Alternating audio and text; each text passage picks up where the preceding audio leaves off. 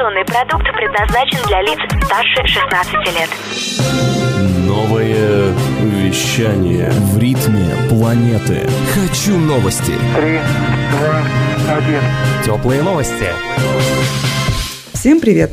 С вами Ирина Ишимова. Сегодня в выпуске теплых новостей.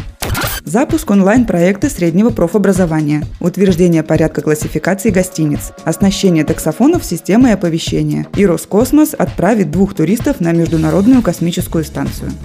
Минпросвещение запускает онлайн-проект «Код специальности» на платформе социальной сети «Одноклассники», сообщает ТАСС. В рамках проекта студенты ведущих колледжей расскажут об особенностях среднего профессионального образования и продемонстрируют полученные навыки. В режиме прямой трансляции можно будет увидеть, как и чему учатся сварщики, повара, парикмахеры, механики и другие специалисты, а также задать интересующие вопросы. Выход первой программы на тему производства мебели состоялся 19 февраля. Заметим, по данным Минпросвещения, около 60% школьников, окончив 9 класс, выбирают среднее профессиональное образование.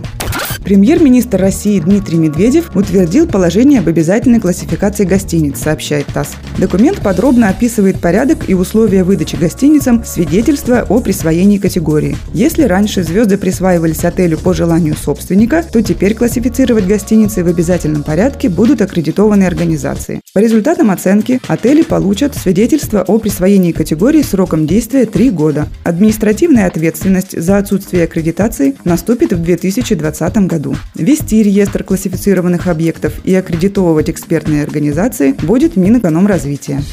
Министерство цифрового развития, связи и массовых коммуникаций готовит программу по переоборудованию оставшихся в России таксофонов. Ведомство планирует оснастить их системой оповещения о чрезвычайных ситуациях, сообщает газета «Коммерсант». В случае реализации проекта финансирование будет осуществляться за счет резерва универсального обслуживания, который формируется из отчислений операторов связи. Эксперты предупреждают, что для этого потребуются поправки к закону о связи, а создаваемая инфраструктура может дублировать уже существующие системы оповещения. Сейчас Сейчас в России насчитывается около 148 тысяч таксофонов.